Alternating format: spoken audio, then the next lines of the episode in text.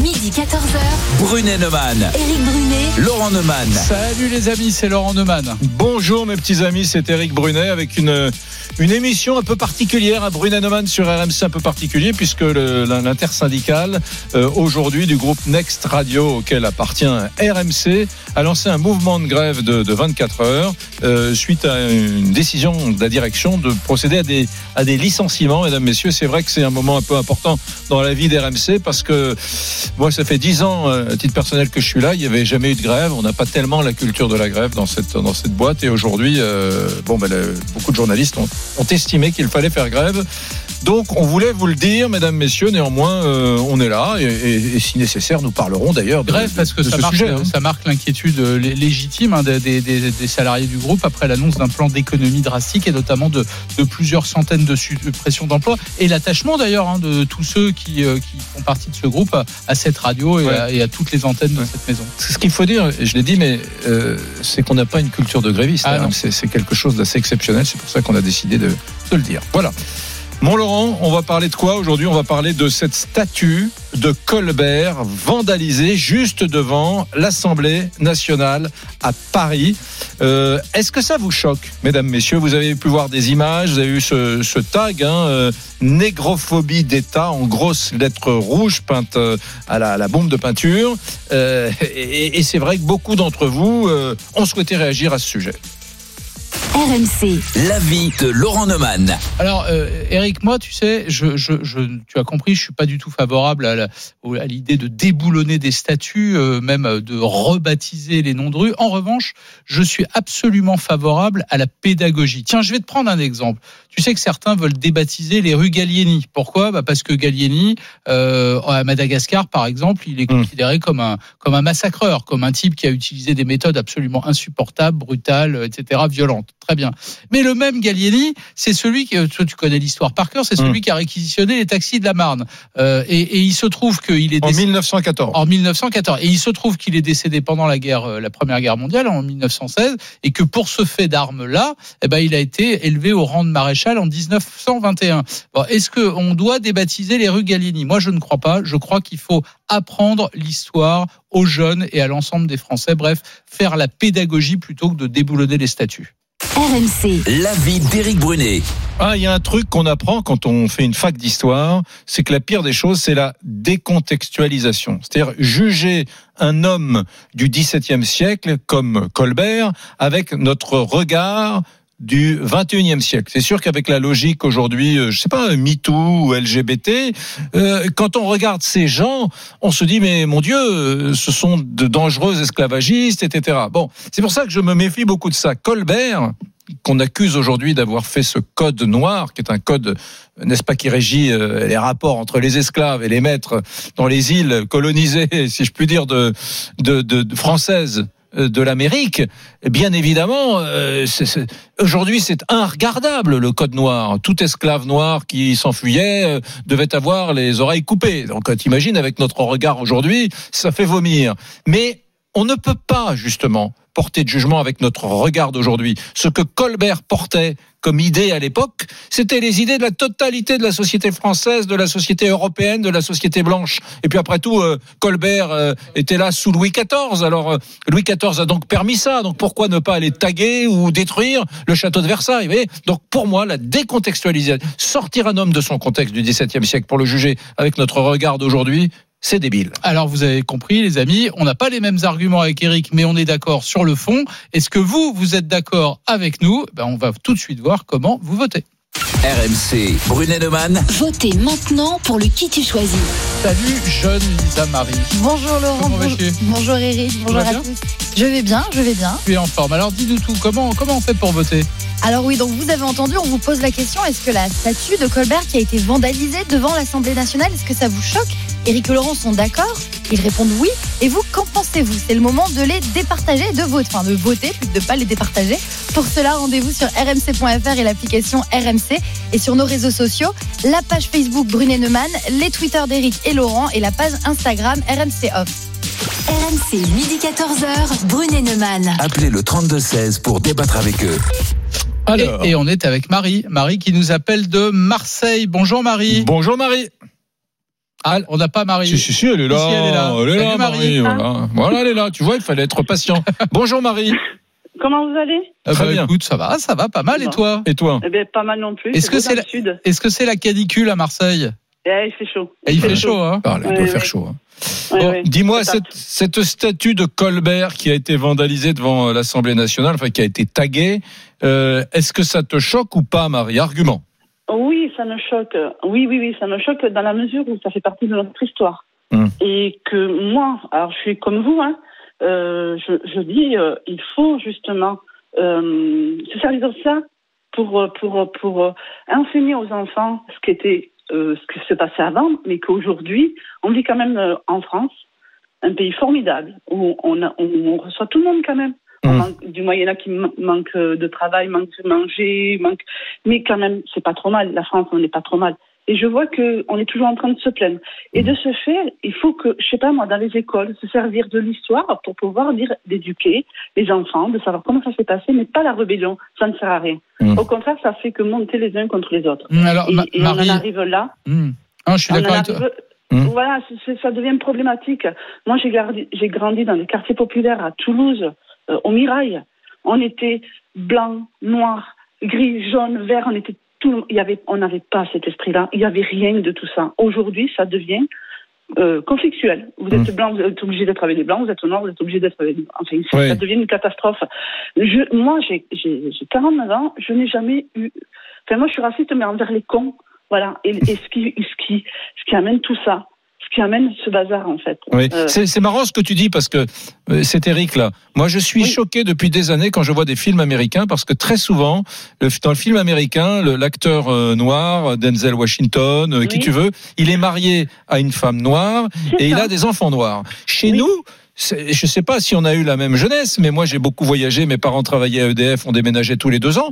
J'ai allé dans les écoles que j'ai fréquentées. Jamais, jamais, j'ai vu ça. Sou- souvent, euh, un, mec d'origine arabe était marié à une nana de Bourgogne ou à une Bretonne. euh, un noir Oui. était marié à une blanche. Mais- euh, et et- et j'ai- moi, j'ai. Mais on n'a pas la même culture. Déjà, on n'a pas la même culture. Entre moi, je suis allée à New York euh, une dizaine de jours. Je peux vous dire que bon, euh, c'est pas la même culture. On ne vit pas de la même façon. On ne pense pas de la même façon. Alors, il faut pas ramener ce, ce mode-là, euh, même si on y est euh, obligé de par euh, la technologie et tout ça. Mais on, il faut pas ramener ce monde-là chez nous. Ouais, alors je, rappelle, je rappelle quand même Marie euh, Ouais, les non, faits. attends, pardon Laurent, je le redis. Hein, cette phrase qu'elle vient de prononcer pour finir, Marie, il ne faut pas ramener ce monde-là chez nous. Ouais. Pas mal, pas Ouais, mal du tout. Absolument, il y a beaucoup de gens qui veulent importer euh, tout ce qui va mal de, à l'étranger, l'importer euh, chez nous. Ça, c'est- l'absolue vérité. Non, je voulais juste rappeler les faits quand même. Euh, en fait, euh, on a retrouvé sur la statue de Colbert, hein, qui est juste devant l'Assemblée nationale, euh, d'abord cette statue, elle a été taguée, mais on a retrouvé sur cette statue les mots négrophobie d'État. Et on a découvert que c'était donc ce, ce- ce- ce vandalisme était le, le, le- le fait d'une brigade anti-négrophobie. Euh, il se trouve d'ailleurs que l'auteur du graffiti a été arrêté, mais que ça n'est pas le seul. hein. Mhm. Euh, la statue du général Gallieni, place Vauban à Paris, a été vandalisée le, le 18 juin dernier. Le piédestal de la statue du général Féderbe, en plein centre de l'île, a été tagué dimanche avec les mots colon et assassin. Euh, Féderbe, voilà. Tu sais ce qui est Ouais. intéressant en fait Alors euh, Féderbe, je- juste un mot, mais c'est toujours bien de faire un peu de pédagogie. Féderbe, c'était l'administrateur colonial du Sénégal. Hmm. Évidemment, pour beaucoup de Sénégalais, il est un des hommes du colonialisme. Mais Ouais. Féderbe, il a une longue histoire Ouais. dans l'histoire de mais- France. Et il y donc, a il a tellement en- de choses. Ben oui. à- à- il y a tellement de choses à combattre aujourd'hui. Euh, l'inégalité féminine, euh, les, les salaires, mais il y a tellement de choses actuelles qu'il faudrait, auxquelles Mm. il faudrait se battre. Qui font, le passé, c'est le passé. On, Mm. on, on, on doit s'en servir comme, comme, euh, comme un feedback, euh, quelque chose qui, qui nous rappelle. Qui nous rappelle quelque chose. Mais là, on a tellement de causes à se battre. On, Mais on oui, va, on va dans vivre ce cas- une récession comme Dans ce cas, Marie, dans ce cas, euh, je sais pas, la, la Révolution française, tiens, qui a oublié quand même de donner le Mm. droit de vote aux femmes. Je te rappelle que le premier président de la République en France est élu au milieu du 19e siècle. Euh, et, et on, et, et les femmes, tous les Français votent, sauf les femmes. Donc on, on- on pourrait aussi dire à partir de maintenant, euh, c'est fini la Révolution française, euh, on la déconsidère et on dit que c'est un drame, etc. Donc si tu veux, euh, je suis d'accord avec toi, Marie. Si, si on va chercher des noises à Colbert, allons chercher des noises à tous les Non, rois de moi, France et à tout le monde. Voilà. Moi, j'ai une idée, c'est qu'on met des, alors, à la place des statues, des statues on met des, des nouvelles sculptures modernes, art déco, trucs muches. Les rues, on met que des chiffres ou des lettres. Comme ça, on n'emmerde personne, en Ah. fait. Ouais, bah c'est pas le monde. Je, je sais que tu dis ça avec ironie. On met des caldaires, des caldaires C'est pas, c'est pas le monde dans lequel j'ai envie de vivre. Marie, on Des Des t'embrasse. Jeff Koons et des caldaires partout. tout ce que tout ce que j'aime pas en l'occurrence. Euh, Marie, on t'embrasse. Je voudrais qu'on Moi qu'on aussi. prenne Aliou au, au téléphone au 32 16. On l'a déjà eu, je Il, crois, à il nous appelle de, de, Ah, de aussi, on l'avait déjà Oui, ah ben, ma- Marie, elle m'engueule, mais moi aussi. Ah oui, moi je l'ai reconnue, je l'ai reconnue, Marie. Ah, bah, j'espère bien. hein. Attends, reste un peu, Marie. Non, Oui. elle peut rester parce qu'on Ah va bah voir. oui, elle peut rester. Si jamais Aliou n'est pas d'accord avec elle, on va peut-être les faire débattre ensemble. Salut Aliou, Salut, bienvenue Aliou. sur RMC. Salut. Oui, bonjour, bonjour messieurs, bonjour Marie. Bien évidemment, Bonjour. je ne suis pas du tout d'accord avec euh, avec votre auditrice. Et, Alors, euh, explique. et messieurs, je ne suis, je suis pas trop d'accord avec vous. Déjà, moi, la personne qui a tagué ça, moi, je lui apporte mon soutien. Hmm. Et je pense que et je pense qu'ils ont très bien fait de faire ça aujourd'hui. Ce qui devait arriver arriva. Hmm. Euh, ça a été, vous, vous avez dit que ça a été tagué euh, négrophobie d'État. Ouais, négrophobie d'État, ouais. Voilà, négrophobie d'État. Et ben, ce matin, euh, sur votre antenne, Richard Ferrand, ben, on a fait l'illustration quand il dit que la dernière grande période où la déboulonnée des statuts, c'était pendant l'occupation. Et Ça veut dire quoi, ça, en fait? Qu'est-ce que ça veut dire? Aujourd'hui, la France doit pouvoir regarder son histoire en face, et je pense que la France a, du, a un problème avec ça. On ne peut pas baptiser des salles, des collèges, des rues et mettre des statues sur l'espace public de Colbert. Et vous ne pouvez pas mettre sur le même piédestal un roi qui a fait du sexisme ou qui fut un temps euh, les femmes n'ont pas voté avec quelqu'un qui a quand même euh, qui a quand même rendu euh, l'esclavage en France qui, qui, qui a quand même rédigé un, euh, un comment dire euh, Le code noir. le, le, le, le- le code noir vous pouvez Hmm. pas même vous pouvez, vous pouvez pas mettre ça sur le même pied Très bien Aliou. Alors je, je vais, je vais- Attends, le, le code noir, euh, on parlera dans un instant du code noir si tu veux bien. Je laisse la parole à, Oui, non, à Laurent je, Neumann. je- je retiens ta phrase parce qu'elle est très forte et elle mérite qu'on s'y attarde un instant. Tu viens de dire, il est normal que la France regarde son histoire, son passé en face. Mais pardon, Aliou. On fait que ça, Pardon, hein. Aliou. On regarde On un peu ne trop. fait même. que ça. Et d'ailleurs, comme tu as été à l'école, comme tu as été à l'école comme moi, tu as sans doute lu attentivement les livres d'histoire et toute cette période coloniale, on la raconte. Et je prenais tout à l'heure l'exemple de Gallieni ou tu prends toi l'exemple de Colbert. On peut dire à la fois de Colbert qu'il est l'homme, qui est l'homme qui a euh, instauré l'État en France, qui a structuré l'État et c'est très important d'avoir un État fort en France et dire en même temps qu'effectivement il a il a instauré le, le code noir. Premier point. Donc cette histoire là, ça s'appelle la pédagogie et pardon, France regarde son histoire en face. Deuxièmement, Eric a utilisé tout à l'heure un argument qui me paraît massu. Comment peux-tu toi, Aliou, en 2020, regarder l'histoire avec tes lunettes de 2020 Mais l'histoire, c'est l'histoire par définition. Alors on peut faire comme dans les dictatures communistes naguère ou comme dans certaines autres dictatures de la planète, rayer de la photo tout ce qui nous dérange. Sauf qu'à la fin, tu sais comment ça se termine. Sur la photo, il ne reste plus qu'une seule personne. Staline avait fait ça très bien. Tous les gens qui le dérangeaient, on les Bah oui. Ouais. Oui, mais monsieur Neumann, si vous le permettez, le problème, ce n'est pas l'histoire. Le problème, c'est la manière dont elle est racontée et par qui aussi elle est racontée. Et parfois, nous, en tant que Noirs, on a l'impression qu'elle est racontée avec beaucoup de mépris. Euh, quand vous écoutez ce matin Richard Ferrand, le président de l'Assemblée nationale, mais désolé, un homme blanc qui vient nous dire que comme quoi, oui, ce qui s'est passé, ça fait partie de l'histoire de France, mais bon, ce n'est pas trop, trop grave. Moi, j'aurais voulu que cet homme-là, en tant que blanc, puisse, dire, puisse avoir un autre discours qui soit audible. Non, mais- pour moi, Mais c'est mais attends, mais Richard, non, non, Richard- non, Richard Ferrand, aujourd'hui président de l'Assemblée nationale, ne va pas s'excuser de ce que Colbert a fait en 1685. Enfin, Aliou, Hmm. réfléchis une seconde. Non, mais en surtout- quoi Richard Ferrand mais- responsable Surtout, pardon, Oui, Aliou. mais dans ce Non, mais oui, Aliou. Aliou, Aliou. mépris qu'il a eu. Mais quel mépris oui, bah, il fallait l'écouter, franchement. euh, Moi, je l'ai écouté. Franchement, c'était beaucoup de mépris. Et, et, et, et, et- et désolé, mais désolé. Euh, J'ai envie de vous dire que moi, en tant que noir, franchement, quand j'entends ce genre de discours, en tant que Français noir aussi, parce que la France, l'histoire de France m'appartient aussi. Mais Mm. j'ai l'impression qu'on essaie de me voler une partie de mon histoire. L'histoire, c'est le problème, ce n'est pas l'histoire, encore une fois, c'est la manière dont. Non, non, mais je suis pas du tout d'accord. Je suis pas du tout d'accord pour plein de raisons. Un, euh, la France, euh, il se trouve que dans les années 60, t'es peut-être trop jeune. Moi, j'étais euh, un bébé. Euh, le président de l'Assemblée nationale, sous De Gaulle, s'appelait Gaston Monerville. Il était noir. Voilà. Euh, Qu'il y a des gens, des grands, des grands destins tout au long du XXe siècle, comme celui de Félix Eboué et des tas d'autres gens qui sont des gens noirs. Alors je dis pas qu'il y avait euh, plus autant de députés noirs que de blancs euh, à l'Assemblée nationale dans les années 50, 60 ou 70, mais la France, ça n'est pas l'Amérique des droits civiques. Quand tu étais habité à Blois dans le Loir-et-Cher dans les années 50 ou 60 que tu étais noir, tu pouvais avoir une liaison avec une dame blonde et puis et puis tout allait bien. D'ailleurs quand Miles Davis est venu en France, il a eu une relation avec Juliette Gréco et tous les jazzmen noirs qui étaient ostracisés discriminés à New York, alors que pourtant ils allaient dans, le- dans, dans les, dans les clubs de jazz euh, jouer, eh bien ils rentraient par la porte de derrière. Quand ils venaient en France, ils disaient c'est le paradis, c'est un pays extraordinaire. Donc moi j'en ai marre. On ne peut pas rayer de la carte pour revenir à l'actualité le passé, parce que au XVIIe siècle, toutes les sociétés eu- européennes étaient esclavagistes. Voilà, c'est comme ça. Re- re- Regarde, alors soyons complètement, allons jusqu'au bout. Tiens, l'Espagne, qui a été envahie par euh, les Arabes du 8e siècle au début de la Renaissance, pendant des siècles. Est-ce qu'elle doit donc, ça a été terrible, les Arabes ont tué beaucoup d'Espagnols euh, chrétiens, bien sûr. Est-ce qu'elle doit supprimer euh, la mosquée de Grenade? Est-ce qu'elle doit taguer la mosquée de Cordoue? Est-ce qu'on doit abattre la porte d'Alcantara à Tolède, l'Alcazar de Séville? Tout ça, tout ça, c'est des, des, des, des productions, on va dire colonialistes des Arabes qui ont envahi euh, euh, l'Espagne. Pourtant, on ne le fait pas. Donc euh, c'est absurde de dire, de décontextualiser, de dire regardez Colbert. Colbert, c'est un type qui a été extraordinaire.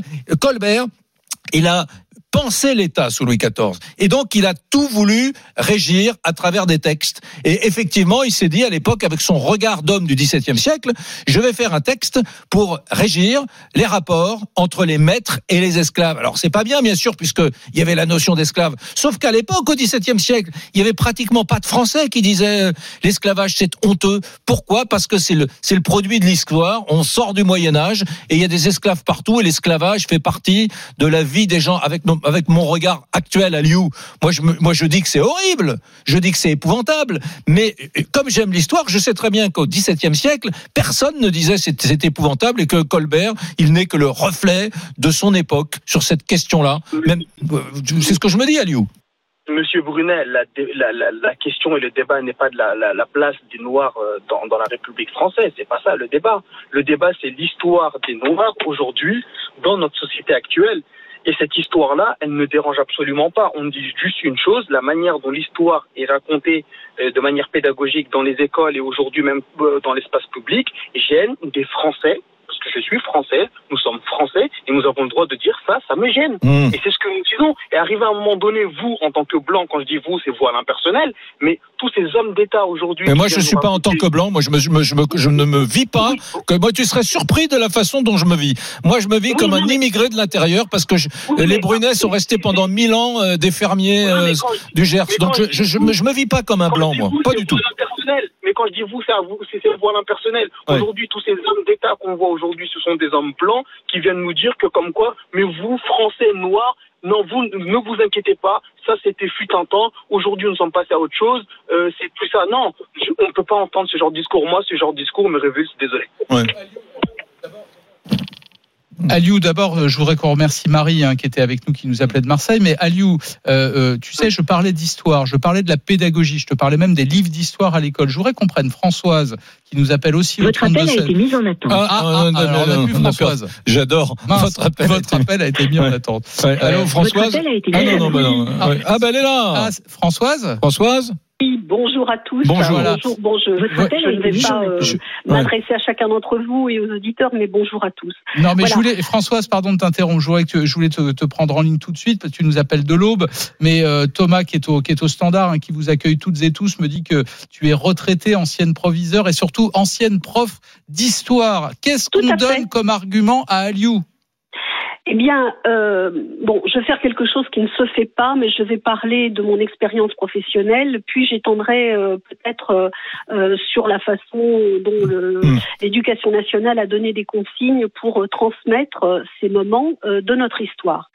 À titre personnel, euh, j'ai enseigné l'histoire euh, au collège au lycée, euh, et je me souviens très bien avoir parlé du commerce triangulaire, d'avoir euh, mis un focus sur, bon, excusez-moi, sur la ville de Nantes, où effectivement euh, il y avait des, des départs de, de, de bateaux négriers pour les Antilles.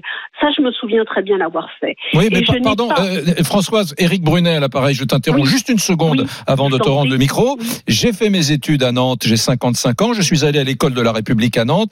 En école primaire, j'étais mais largement informé de la On en a beaucoup parlé, on a eu énormément d'empathie de la part de nos instituteurs à l'époque, on disait instituteurs, puis après à partir de la sixième, de nos profs d'histoire à Nantes qui nous ont expliqué ce que c'était que le commerce triangulaire. Effectivement, on allait euh, donner de la pacotille à l'île de Gorée du côté du Sénégal à des Noirs qui venaient prendre, qui venaient livrer en contrepartie des esclaves qu'on amenait aux Antilles. Dès que j'ai eu 10 ans, j'ai su ça. Dès que j'ai eu 10 ans, comme tous les gamins de ma génération qui ont grandi euh, à Nantes et ailleurs, on a eu conscience de, de l'esclavagisme, de la hein. violence. Ensuite, dans le château des Ducs, pardon de le dire comme ça, mais dans le château des Ducs de Bretagne, qui est l'histoire de Nantes. Nantes était la capitale de la Bretagne. Dans ce château, au centre de la ville, qu'est-ce qu'on a fait? On a créé un musée de l'esclavage qui est au centre du château. On n'y parle presque plus de Anne de Bretagne, on y parle de l'esclavage et je l'ai visité. Et tous les Nantais le connaissent. Donc les gens qui disent on a oublié l'histoire, le peuple, les Noirs de France, c'est faux. C'est moi j'ai été pétri de ça, pétri de ce truc-là. Pardon Françoise, Françoise, je referme la Non, non, parenthèse.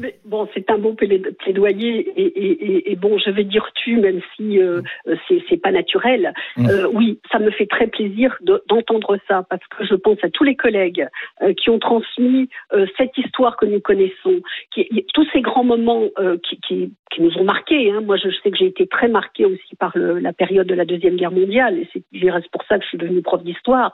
Mais tous ces grands moments, les enfants les enfants, les jeunes, les élèves étaient euh, écoutaient, écoutaient parce que euh, bien sûr il fallait les prendre aux tripes aussi. Il y a aussi ça dans la transmission de l'histoire, cette passion de l'histoire. Ça c'est la première chose. La deuxième chose, les instructions que nous avons toujours eues, euh, ça a été effectivement de transmettre ce savoir, cette connaissance, parce que il n'est pas d'avenir possible sans que nous gardions la mémoire. Si nous n'avons pas la mémoire de notre société, alors nous allons vers toutes les barbaries. Voilà, c'est pour ça que euh, il faut transmettre ça. Il faut Bah, transmettre, Françoise, mais oui, mais euh, mais notre pays, la France, moi, je, je- tout à l'heure, j'ai été, euh, comment dirais-je, un petit peu triste d'entendre euh, le- votre interlocuteur dire euh, je suis noire mais je suis français. Oui, ben moi je dis pas je suis blanche et je suis française. Je suis française tout court. Voilà. Euh, la- France, ça. Françoise, est-ce que Oui. tu m'autorises à, recéder quelques instants la parole à Aliou pour qu'il te réponde Oui. Aliou, il a forcément, problème. Aliou, il a Aucun problème. forcément entendu ces, ces arguments et c'est des arguments forts, c'est un plaidoyer fort. Aliou, Oui. c'est quand même simple bien. à comprendre. Et, j'ai commencé par ça tout à l'heure. J'ai dit, souviens-toi de la période où enfant, tu étais à l'école et où à l'école, toute cette histoire-là, y compris l'histoire de, de l'esclavage et du colonialisme, on te l'a enseigné.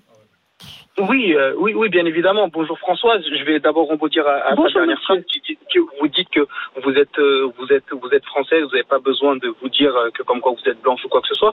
Bien évidemment, quand à travers, à, à- à longueur de journée, on vous bassine à la, à la télé que comme quoi la France euh, est de culture euh, est de race blanche et de culture chrétienne, for- euh, forcément vous n'avez pas le sentiment. Et où est-ce que tu vois on- qu'on on- rabâche à longueur de journée, euh. Aliou? Mais où est-ce mais- que tu mais- vois ça?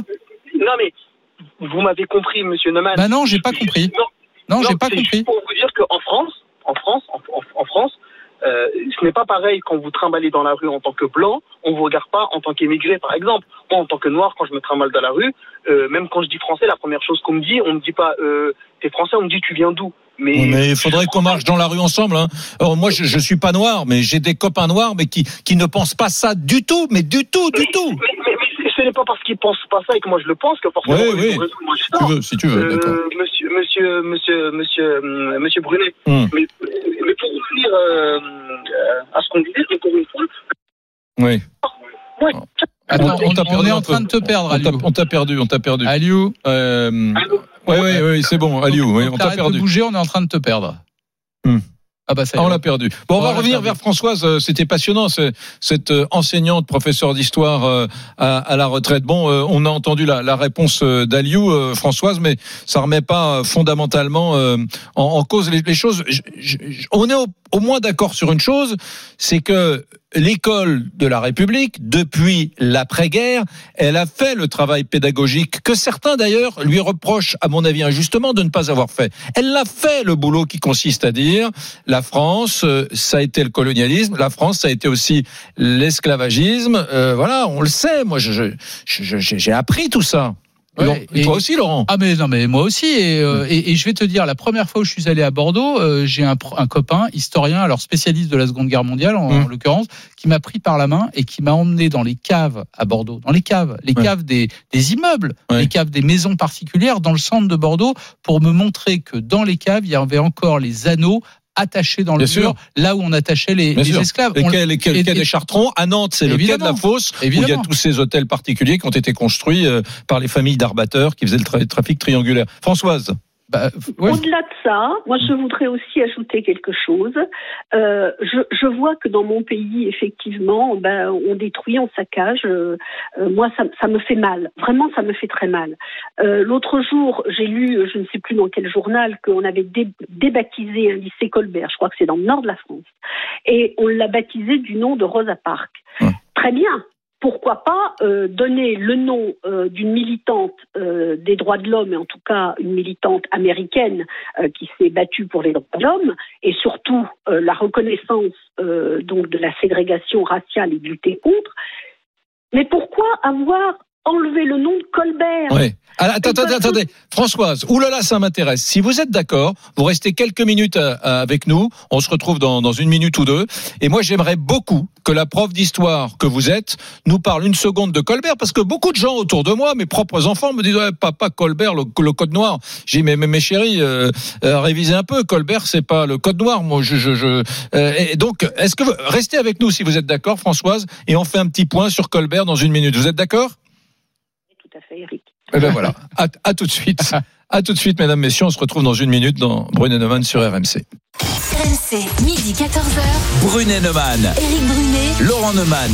La statue de Colbert devant l'Assemblée nationale vandalisée hier mardi. L'auteur d'ailleurs a été arrêté hein, et ils avaient inscrit sur la sur la statue négrophobie d'État. Et on vous pose la question, les amis, Ouais. est-ce que ça vous choque?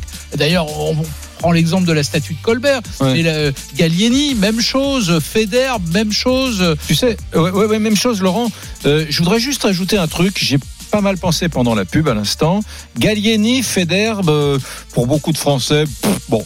Mais euh, Colbert, pour moi, c'est l'école. Moi, Colbert, Richelieu, grand commis de l'État. Moi, on m'a appris à l'école. Je, je suis pas un expert ni un chercheur en histoire. hein. Je suis pas un chercheur euh, d'histoire au CNRS. Mais moi, on m'a appris. C'est l'ancêtre euh, du ministère des Finances, euh, Bercy. Ouais, ouais, voilà. Ah oui. que, que, que Colbert, c'est un des fondateurs de, de, de l'État. Euh, en France, de la notion d'État, Colbert, Richelieu, etc., qui sont euh, qui préfigurent sous l'ancien régime La levée ce de- que va être la République. La levée de l'impôt. La levée de l'impôt. Bon voilà, alors ça c'est déjà moins agréable. Mais non, je dis ça parce que c'était c'était l'idole des profs d'histoire, euh, Colbert, on peut le dire. Euh, voilà, Colbert, on te l'a jamais présenté à l'école comme un mec. euh, D'ailleurs, D'ailleurs, le étudiait le XVIIe siècle, bah, Colbert, c'était un des personnages majeurs. Ouais. Alors il y a une histoire là qui, qui a été évoquée tout de suite, Lisa Marie, que- qui concerne un, un lycée ou un collège Colbert. Oui, Françoise l'a mentionné avant la pause, à Saint-Germain-de-Thionville, dans le Grand Est, le lycée Colbert sera débaptisé et renommé Rosa Parks en hommage à l'activiste afro-américaine, emblème de la lutte contre la ségrégation raciale aux États-Unis. Et la région Grand Est a précisé que le choix du nom, enfin ce changement de nom, est antérieur aux manifestations Oui. antiracistes. Est-ce que c'est syndrome de Stockholm Euh, je, bon, pour- Pourquoi est-ce que donc ça veut dire qu'on est dans un processus de débaptisation? Oui, je sais pas. des, des, Des baptises. on débaptise les- l'école Colbert. Alors il va y avoir les, les, les Jules Ferry. On va, on va beaucoup. euh, Ouais, sauf que Colbert, c'est l'histoire de France, Rosa Parks, c'est l'histoire des, des Ouais, États-Unis. Et ouais. Dieu sait si euh, Rosa Parks a joué un rôle Bon. extrêmement important. Alors, Mais euh, c'est pas l'histoire de France. On, on va voir si notre prof d'histoire euh, a, a- a bossé et qu'elle nous dise. Je, je pense à beaucoup d'enfants aujourd'hui pour qui ah ben Colbert c'est le code noir, c'est un, un monsieur raciste, c'est pas bien ce qu'il a fait. Je simplifie à outrance. Euh, que Françoise, prof d'histoire qui nous a appelé au 32 16, nous dise qui, qui, qui est Colbert et pourquoi euh, il a été enseigné avec autant d'enthousiasme par des générations de- d'en- d'enseignants sous la troisième rep, sous la quatrième rep, sous la cinquième rep? Bonjour, re- bonjour Françoise. Oh, bonjour. Alors, euh, une petite précision. Euh, j'ai été 20 ans proviseur et dans une autre vie, j'ai été euh, professeur d'histoire-géographie. Hmm. Euh, pas longtemps, mais bon. Euh, j'ai pas eu le temps de me redocumenter sur Colbert, mais Ah. précisément, c'est un peu exprès. Parce que je voulais ressortir ce que j'avais en mémoire. Et ce qui me revient tout de suite en mémoire, c'est de dire Colbert, il a voulu jeter euh, les fondements d'un État moderne, un État moderne qui produit. J'ai en tête les manufactures. J'ai en tête toute notre industrie, toutes no- les bases, si vous voulez, de, de notre société qui vont donner naissance après à l'industrie. Ça, vous voyez, moi je vais faire un petit peu d'histoire locale. Euh, à côté euh, du village où j'habite, il y a un village qui s'appelle Bayel. Mm. À Bayel, il y a, euh, comment dirais-je, il y a une, une fabrique, une manufacture qui a été fermée il n'y a pas longtemps, mais qui faisait du verre. Elle a été créée par Colbert. Et ben depuis Colbert, cette, euh, cette, euh, cette fabrique de verre, le verre de Bayel, a donné ben, le verre de Bayel, mais a aussi donné du travail à toute cette vallée. On a fermé ça. Alors Mm. voilà, euh, euh, vous voyez, euh, l'histoire, elle vit. L'histoire, c'est comme le levain. L'histoire, c'est la vie des hommes en mouvement. J'entends, j'entends euh, ces, ces- ces hommes et ces femmes qui disent nous, on a le sentiment qu'on est rejeté. Regardez bien tout ce qu'est la France et tout ce qu'a fait la France. Euh, il faut avoir cette volonté aussi de s'intégrer. Voilà, aimer notre pays. Voilà, c'est, c'est- moi c'est le message que je lance. Euh, Françoise, Françoise, Françoise, Françoise, Colbert- attends juste une chose, Françoise, euh, reste Oui. avec nous parce que tu vois le message que tu adressais il y a quelques instants à Aliou. Je voudrais que tu l'adresses de la même manière et il l'a sans doute en- entendu à Gilbert qui nous appelle de, de la Ferté-sous-Jouarre en Pas Seine-et-Marne. loin de chez moi. Bah, bah, Oui. justement, c'est pas très loin de chez toi. Bonjour Oui. Gilbert, bienvenue sur Bonjour. Gilbert.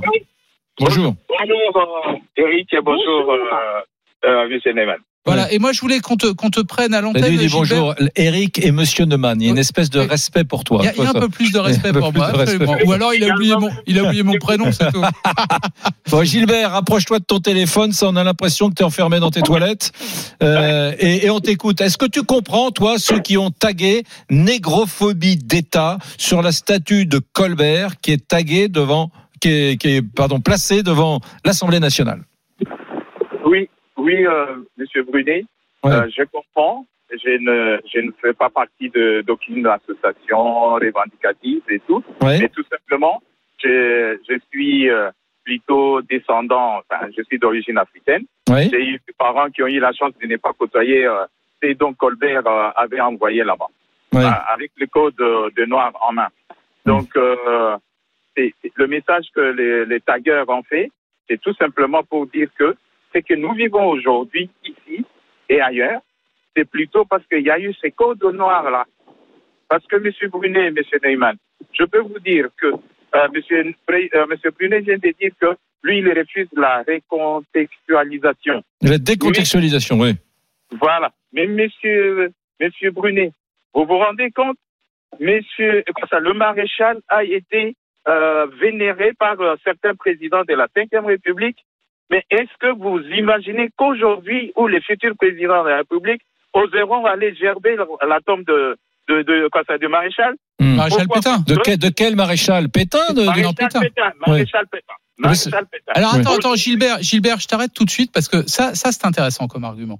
Parce que il se trouve que euh, Gilbert, ton argument sur le maréchal Pétain est intéressant. Il se trouve que j'ai eu une discussion Eh ben. similaire avec un ami français d'origine africaine, malien en l'occurrence, euh, qui me disait mais est-ce que toi, Laurent, euh, évidemment, il, il ne justifiait pas hein, le- le- le- l'idée de déboulonner les statuts, mais il comprenait ceux qui pouvaient en avoir l'idée. Et il me disait, est-ce que toi, Laurent, tu accepterais euh, de vivre au 18 de la rue euh, de la rue euh, Pétain. Hmm. Et bah non, tu il me dit, d'ailleurs, il me dit d'ailleurs, il n'y a pas de rue euh, de rue Pétain. Et il y en a eu dans tous les villages de France pendant 40 ou 30 Voilà. ans. Et il y en a plus. En- enfin 20. Et il y en a plus. Et je lui ai fait remarquer, je lui ai fait remarquer parce que ça m'a bousculé comme argument. Et en fait, je lui ai fait remarquer que Pétain, c'est euh, contemporain de ce que l'on est en train de vivre aujourd'hui. Non. Il y a des gens. Écoute-moi C'est jusqu'au pas bout. ça l'argument. Excuse-moi, écoute-moi jusqu'au bout. Il y a des gens qui ont connu le maréchal Pétain, le, bon Pétain, celui de 18, et le mauvais, celui de 40 et de l'occupation euh, euh, pendant, pendant pendant la guerre. Euh, alors que Colbert, Colbert, c'est trois siècles et demi. Euh, ceux qui vivent aujourd'hui en France ne peuvent pas être jugés pour encore responsables de ce qui a pu se passer à ce moment-là. Hmm. Comme d'ailleurs, les gens peuvent pas être responsables de ce qu'a Non. fait Pétain. Mais en revanche, l'histoire, oui, il faut la regarder en face. Je- Donc, je- pas de rue Pétain, oui, mais des statuts Colbert, je vois pas où est le problème. Non, non. Alors, c'est le premier argument. Le deuxième argument, c'est que au moment de Pétain, il y a en Europe une bonne partie des Européens qui sont dans une autre voie que la collaboration avec le Troisième Reich. Euh, L'idée de résistance à la dictature antisémite et folle d'Hitler, elle est euh, partout. Euh, partout, des intellectuels euh, qui sont extraordinaires, euh, des, résistants, des communistes, des gens de droite, même des résistants d'extrême droite d'ailleurs, puis ils sont les premiers résistants en 1940 en France, des royalistes. Bon bref, des, des gens résistent. Il n'y a pas que Pétain comme issue. Donc les gens qui choisissent Pétain, ils choisissent le parti vraiment de la collaboration avec le Troisième Reich. En revanche, si tu prends l'exemple du XVIIe siècle, toutes les sociétés pratiquent le, colo- le pardon pas le colonialisme, l'esclavage. Toutes les sociétés européennes, euh, en Amérique, en Caraïbes, il y a des esclavages dans tout le temps, tous les sens, puisque Oui. les sociétés arabes vont davantage d'ailleurs pratiquer l'esclavage des noirs que les sociétés blanches. Elles vont le pratiquer avant et même après les sociétés blanches. Donc euh, même si tu vas chez les Incas, chez les Mayas, chez les précolombiens, l'esclavage existe. Il y a des milliers de formes d'esclavage. Donc ce que je veux dire, c'est que l'homme du XVIIe siècle, Laurent, l'homme du XVIIe siècle ne dit pas je suis contre l'esclavage, ça n'existe pas. C'est un fait social Non, mais il faut quand qui même. est éminemment condamnable. Il faut quand même Mais- que toi et moi, et peut-être on posera la question à Françoise euh, qui est restée avec nous, mais il faut quand même répondre à Gilbert parce que Ouais. Gilbert il met le doigt sur quelque chose qui est absolument juste. Ouais. Oui, pendant de longues années, euh, le président de la République François Mitterrand a fait euh, Déposer a fait des une fleurir, gerbe a fait déposer une gerbe sur la tombe du maréchal à Pétain. l'île Dieu, À- Absolument. à l'île Dieu. Et l'explication qu'il donnait, et on peut en débattre d'ailleurs, Mm. mais l'explication qu'il donnait, c'est qu'il ne déposait pas une gerbe sur la tombe du Pétain de 40 et de l'occupation, mais sur la tombe du Pétain de 18, le héros de la Première Guerre mondiale. Le vainqueur Héros de Verdun. le vainqueur de Verdun, le héros, l'un des héros de la Première Guerre mondiale en France et aux yeux de tous les Français de l'époque, Mm. de l'époque. Et là, pour le coup, ça se discute. Mais François, je, je pardonne-moi je- si je te tutoie, mais j'ai envie de te poser la question. Qu'est-ce qu'on répond à Gilbert ou à mon ami d'origine malienne Pas de rue Pétain, alors pourquoi des statuts de Colbert?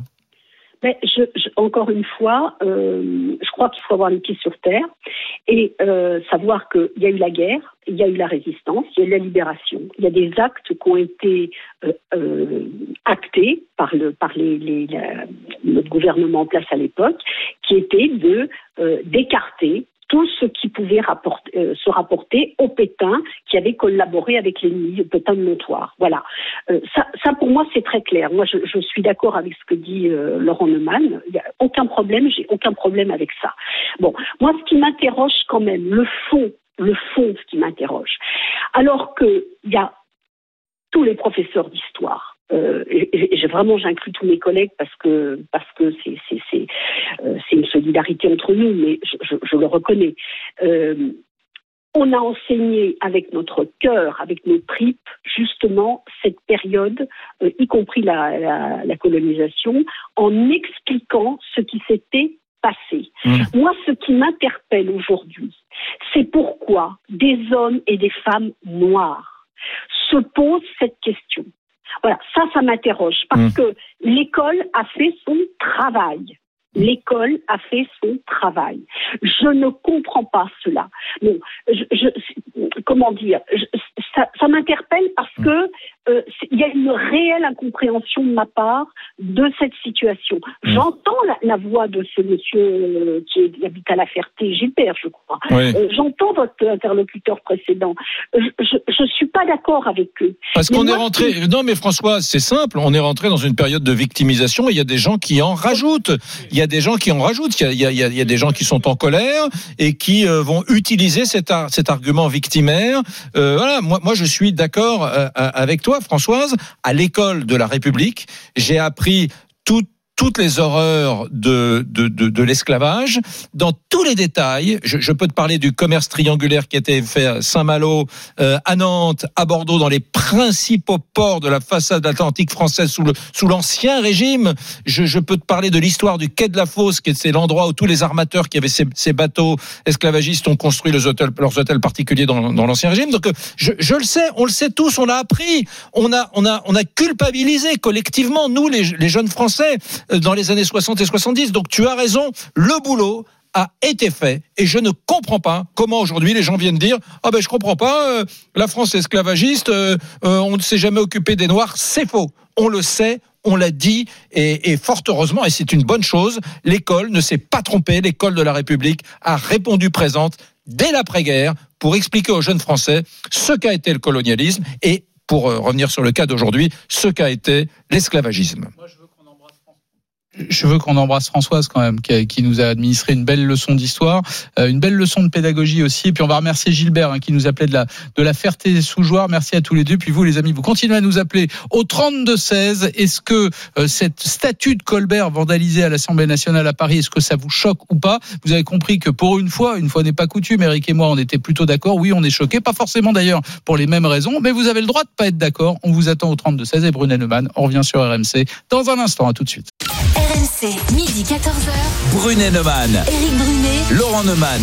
Statue de Colbert euh, vandalisée à l'Assemblée nationale à Paris. Est-ce que cela vous choque? Je rappelle, euh, Laurent, qu'on a écrit euh, sur la statue de Colbert, sur son socle, négrophobie. Ouais, à la, la peinture rouge. Hein. La peinture rouge. Voilà. Beaucoup de messages. Moi, j'en lis deux que j'ai reçus. Il y a plein de compagnons de la libération noirs. Ils sont honorés par la République comme les autres. Ils ont été élevés au rang de compagnons de la libération. J'ai un autre message qui dit que euh, chaque année, les Français euh, élisent comme Français préféré dans un sondage le, le comédien Omar Sy que c'est un témoignage, je pense qu'il veut dire par là que c'est un témoignage du fait qu'il n'y a pas de racisme endémique dans la société française. C'est comme ça que j'interprète ce message. Lisa Marie, il y a d'autres Oui, j'ai un, un, message de Colette sur Facebook, sur Facebook qui nous dit Je suis scandalisée par toutes ces statues qui en France, en Angleterre et aux USA sont vandalisées. Et elle ajoute Il est vrai aussi que je ne dirai rien si on déboulonne un jour la statue de Macron ou celle de Hollande, etc. etc.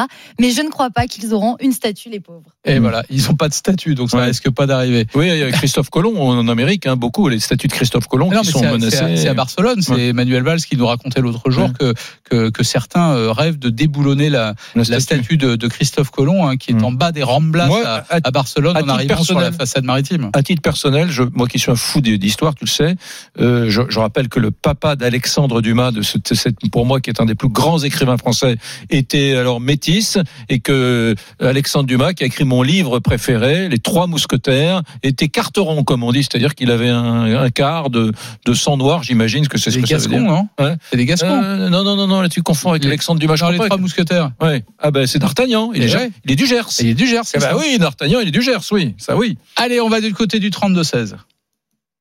Alors, bonjour, on embrasse qui, on salue qui? Ludovic. Ludovic qui est du côté de, de Lyon. Salut Ludovic. Ludovic? Et tu là, Ludovic? Oui, oui. Ah, ah bah voilà, bah voilà on t'avait perdu. Qu'est-ce que tu fais dans la ville, Ludovic, à Villeurbanne? Euh, moi, je suis ingénieur. Je suis ingénieur. Je fais de la gestion de projet dans les télécoms. Bon, tu as, bon. tu as évidemment, euh, si tu nous appelles, c'est que tu as vu hein, toute cette actualité, ces statuts que certains veulent déboulonner, d'autres vandaliser. Tu en penses quoi? Eh bien, euh, bien, bien sûr, j'ai vu, j'ai vu l'actualité. C'est impossible de passer à côté. Moi, ce que je, l'avis que j'aurais un petit peu, c'est, il est, il est un peu partagé dans le sens où je dirais, je commencerai par dire que de nos jours, ce que je constate, c'est qu'il est impossible de défendre une cause, peu importe laquelle, hein, sans verser dans les extrêmes de part, de part et d'autre, que ce soit les personnes qui soient pour ou qui soient contre. Et ça, je trouve que c'est un peu dommage pour le débat et ça n'a ça, ça n'amène vraiment aucun argument qui puisse faire avancer. Tu veux dire, c'est la stratégie un peu, c'est la stratégie fémène. Si tu veux te Voilà. faire connaître, euh, tu, tu pètes tout. C'est la stratégie de, Voilà, l'OLP. Ouais. Voilà, c'est la stratégie pour, sans rentrer dans les mauvais jeux de mots, blanc ou noir, quoi. Il Ouais. n'y a pas de, il a pas de teinte de gris. Or, Mm. on sait que la société, elle est teintée de gris. Ouais. Voilà.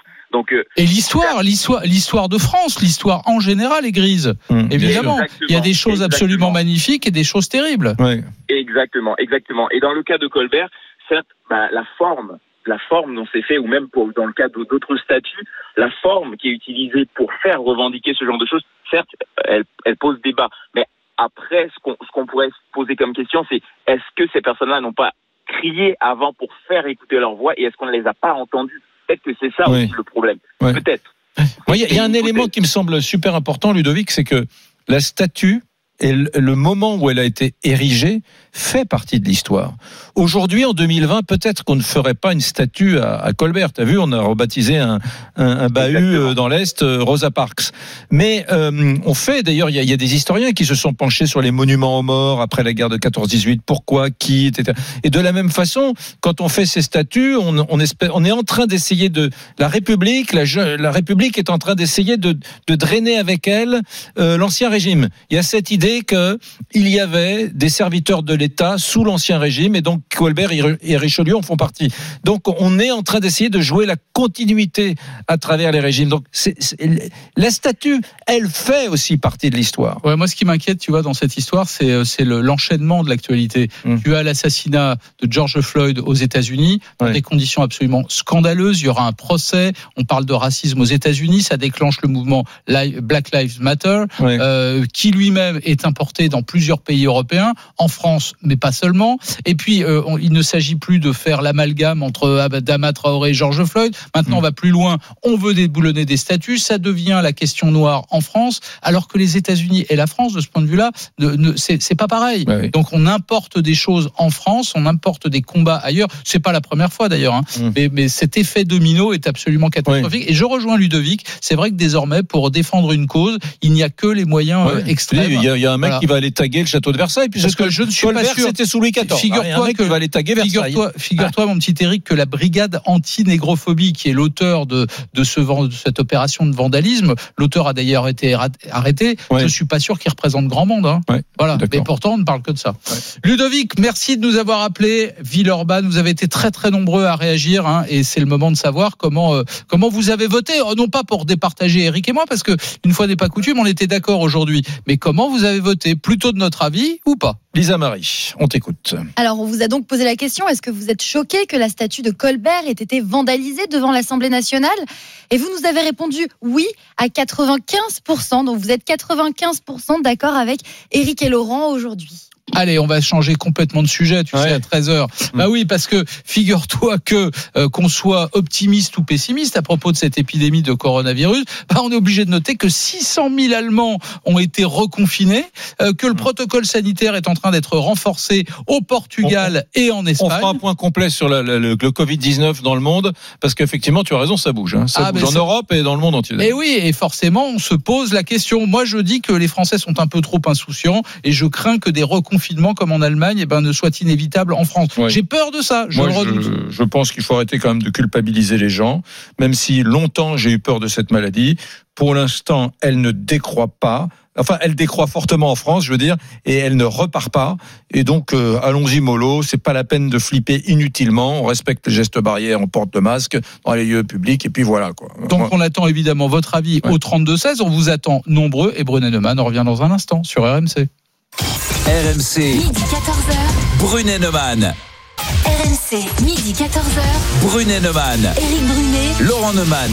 Salut les amis, c'est Laurent Neumann. Bonjour mes chers camarades, c'est Eric Brunet. Alors autant, autant vous le dire, hein, Eric Brunet Neumann sur RMC n'est pas tout à fait produit dans des conditions habituelles aujourd'hui. Et pourquoi? Bah Parce qu'il y a un mouvement de grève hein, de 24 heures initié par euh, l'intersyndicale du groupe Next Radio auquel appartient RMC. Euh, et ce mouvement de grève marque en effet l'inquiétude légitime des salariés du groupe après l'annonce d'un plan d'économie drastique et notamment de, de suppression d'emplois. Évidemment, euh, c'est une façon aussi de rappeler l'attachement de toutes et tous à cette, euh, Oui. à cette radio qu'on aime tant, RMC. D'autant qu'il faut le dire, mon petit poulet, la culture de la grève à RMC, la gréviculture comme on dit, c'est pas c'est pas le pain quotidien. hein. On n'est pas on n'est pas une boîte qui fait qui fait grève. Euh, Moi, je suis ici depuis 10 ans et il n'y a jamais eu de, de grève jusqu'à présent. Donc voilà, on vous, tiendra au courant de la suite. C'est la première fois. Alors on va parler du Covid-19 évidemment parce que mon petit Eric, toi qui étais si inquiet pendant cette période et qui semble ne plus l'être du tout, bah, j'ai pensé à toi parce que j'ai vu que 600 000 Allemands allaient être reconfinés Ouais. dans un des landes hein, euh, Ouais. euh, d'Allemagne,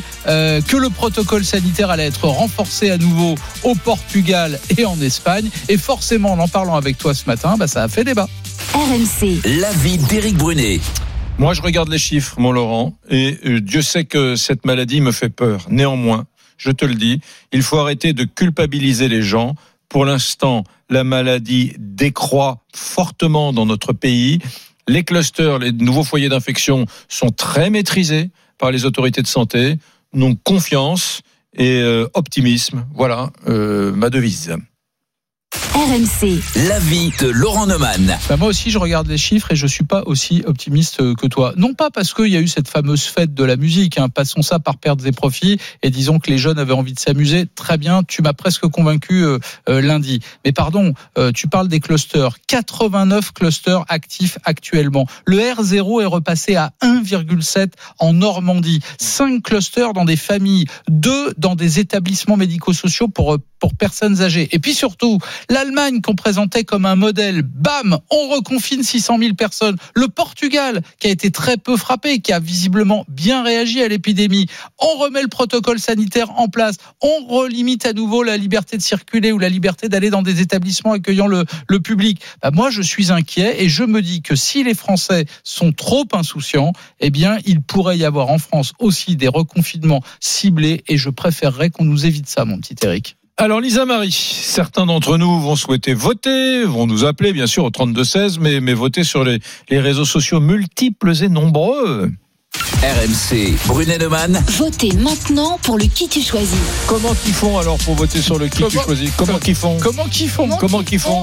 C'est pas très français tout ça, bien Eh, si, c'est français. Non, c'est Gersois, c'est Gersois. Alors c'est le Ah, moment de, euh, départ, de vous départager.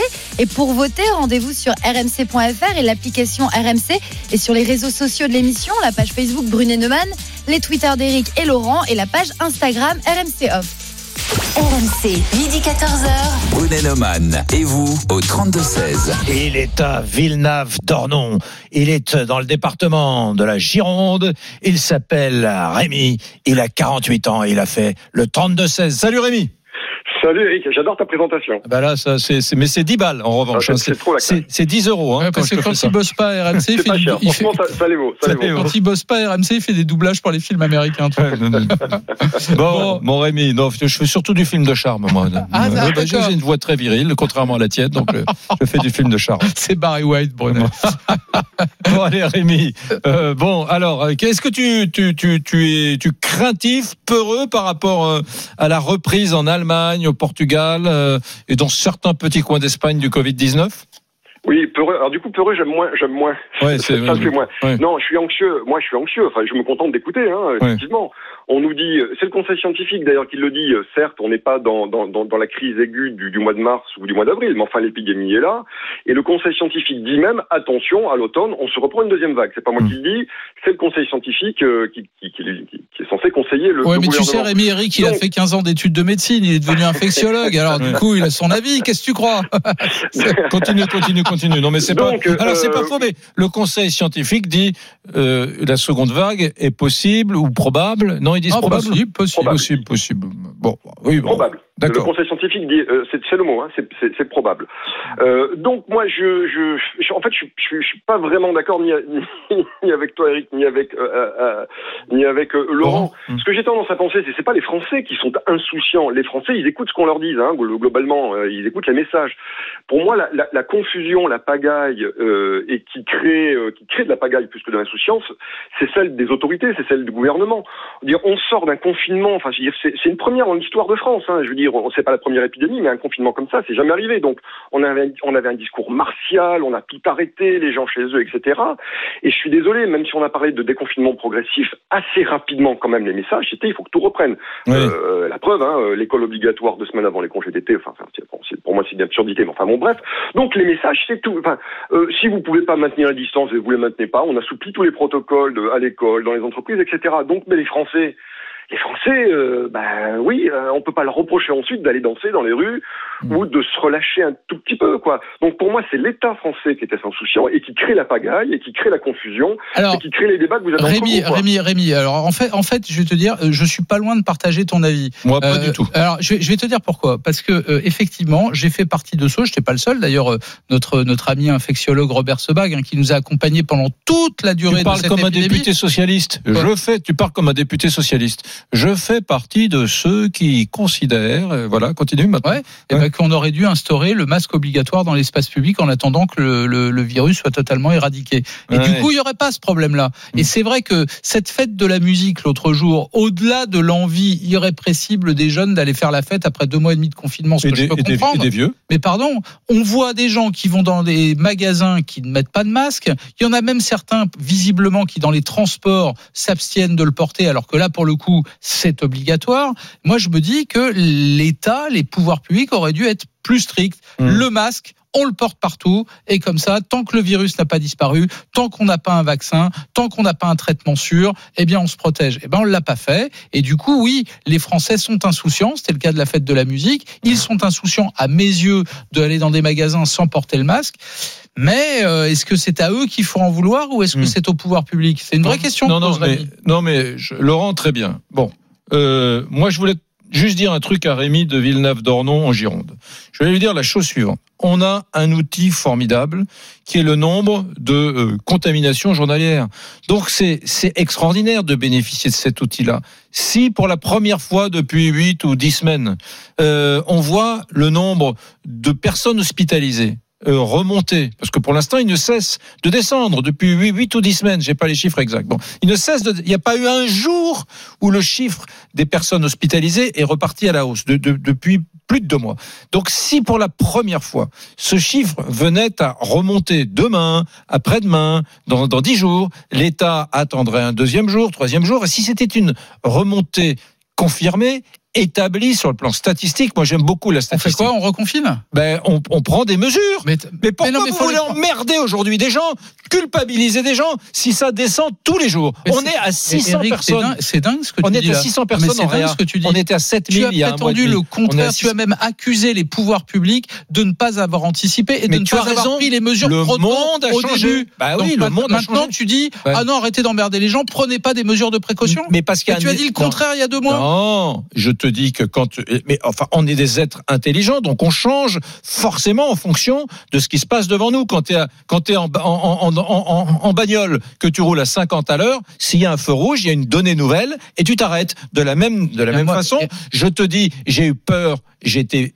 partisan d'une vigilance euh, très très forte pendant le confinement, pendant l'épidémie. Aujourd'hui, ça eu- ne fait que baisser. Eric- je vais pas te dire euh, reste Eric- cloîtré dans ta cave. Eric, tu as eu peur, comme beaucoup de gens, et c'était Ben oui. légitime, au mois d'avril et au mois de mai, quand tu voyais les services de réanimation euh, remplis comme c'était pas Ouais. possible. Très Ouais. bien. Toi, tu voudrais Mais entretenir souviens- la peur. Mais souviens-toi, Hmm. au mois de janvier ou février, Ouais. quand il y avait l'épidémie en Chine, tu faisais partie de ceux, pardon, c'est pas de faire injure, qui pensaient que c'était une petite grippette et qu'il fallait pas s'inquiéter. Non, et là, oh, tu non, refais je- pareil. Non, tu dis, tu dis comme le nombre baisse, c'est pas la peine de s'inquiéter. Les mesures de précaution, oubliez-les. Mais tu Hmm. as fait partie de ceux aussi qui, voyant l'épidémie déferler sur la France, disaient mais comment on n'a pas pris les précautions nécessaires, on n'a pas les masques, on n'a pas les tests, l'État a été inconséquent, etc. Et là, tu fais pareil. Non, non, non, tu me caricatures. Là, c'est vraiment ah non. ty- typique de la dialectique trotskiste. Ah, d'accord. Tu me caricatures. Ouais, ouais, Ouais. il y a beaucoup de socialos qui sont anciens Ouais, bien trotskos. sûr. hein. Si, bah, bah, plein. Et c'est connu, il n'y a pas de démagogue à droite. Plein. Non, non, non, mais je, je suis pas de droite. Moi, je suis un pragmatique. Tu, tu m'as caricaturé en prenant tous les mauvais travers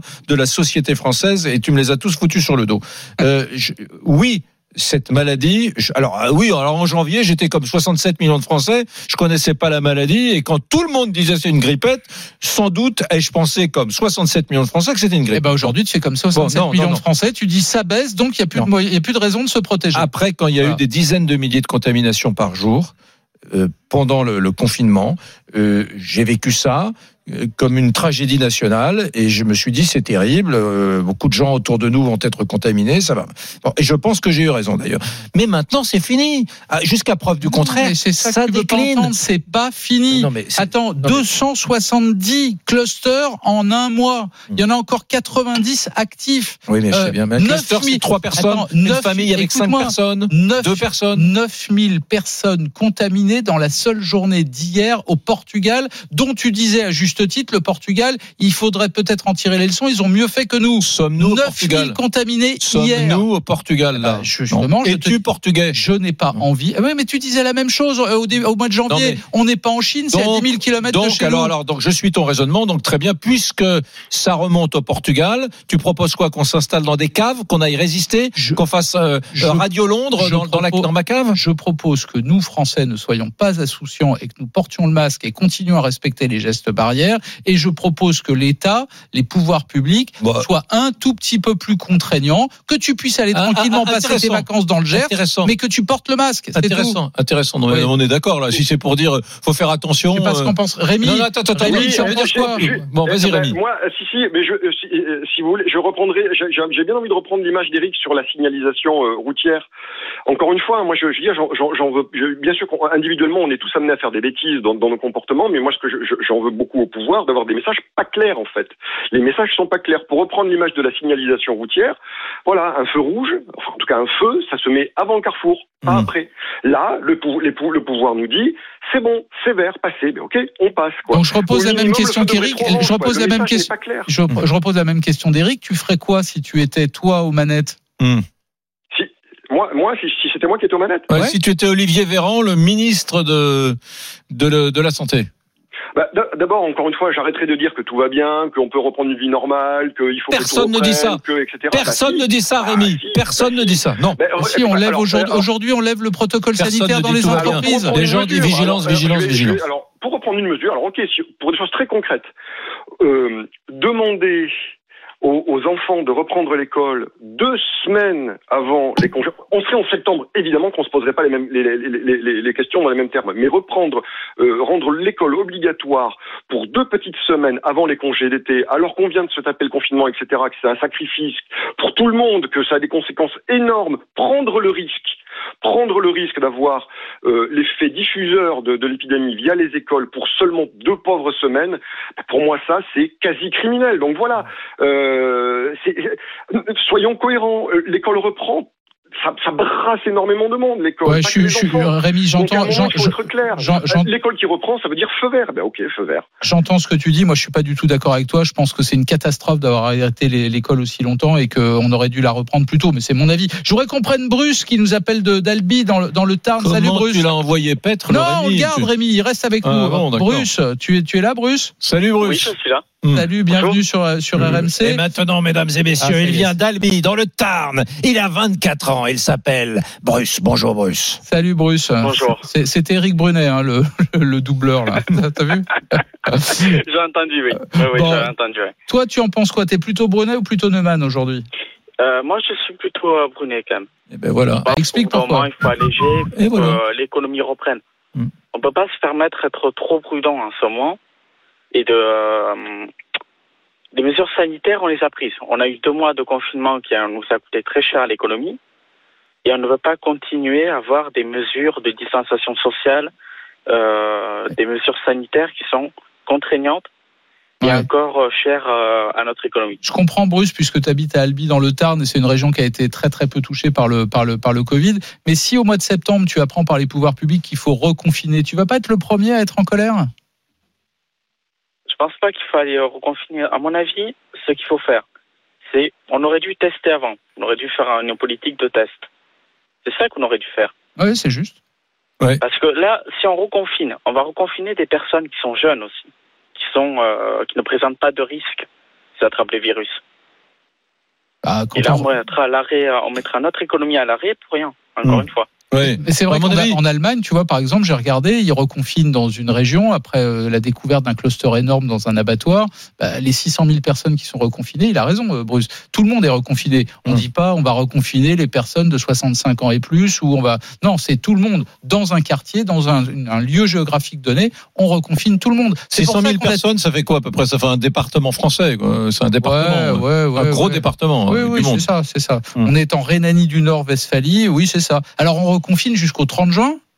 Et on dit c'est peut-être reconductible. Mais t'imagines, moi j'ai écouté les habitants de cette région, les gens ils disent on, on est, on a été confinés et toc on nous remet en Ils confinement. n'ont Mais jamais été confinés, les Allemands. hein. Mais, mais, mais non, ils n'ont pas eu le même confinement que nous, mais ils ont été confinés. Bien sûr qu'ils ont été Et confinés. interdit de se rassembler, etc. Mais Ils n'avaient pas d'autorisation écrite à ils remplir. toujours- non, mais ils ont toujours été libres de leur mouvement. Alors là, en, en l'occurrence, c'est sérieux. Les bars, les cinés, les musées, les piscines, les salles de sport, tout est fermé. Tout est fermé. Et au resto, tu as le droit d'y aller, mais à la seule condition de de- d'inviter avec toi que des gens du même foyer. Du même foyer. T'as ouais. pas le droit d'inviter des gens de, des amis. Je croyais que tu allais dire qu'à la seule condition de commander des carottes râpées.